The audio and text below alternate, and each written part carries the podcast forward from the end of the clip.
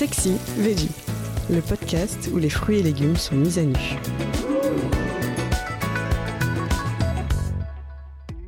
Les plus belles pommes sont-elles les meilleures? Alors non.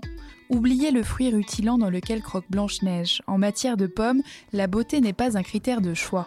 D'autant que ce fruit est particulièrement traité. D'après une récente étude de l'association UFC Que Choisir, les pommes comptent parmi les fruits les plus contaminés par les pesticides.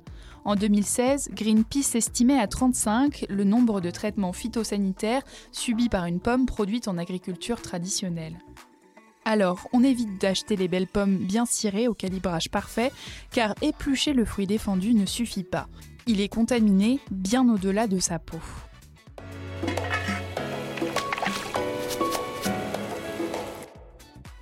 Faut-il pour autant renoncer à croquer dans sa chair fraîche? Alors non.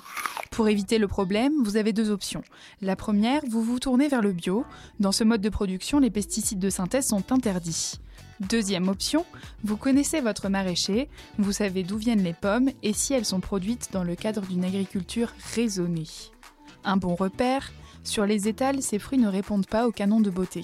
Ils sortent des normes habituelles, ils sont biscornus, certains sont même flétris. N'en déplaise à Blanche-Neige, les vieilles ne comptent pas pour des prunes, car la pomme Elstar devient fondante à maturité, la Chanteclair concentre les arômes une fois oubliée dans le compotier, la reine des rainettes s'affine avec le temps. Alors on change de regard sur les plus moches, mieux on s'arrête de les dévisager et on les écoute. Si elles sonnent creux, passez votre chemin. Si à l'inverse, la densité de leur chair étouffe le son, vous pouvez les croquer, plaisir assuré.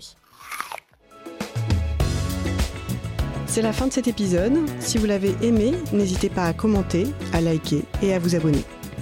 Retrouvez plus de contenu sur cuisineactuelle.fr et dans notre magazine en kiosque.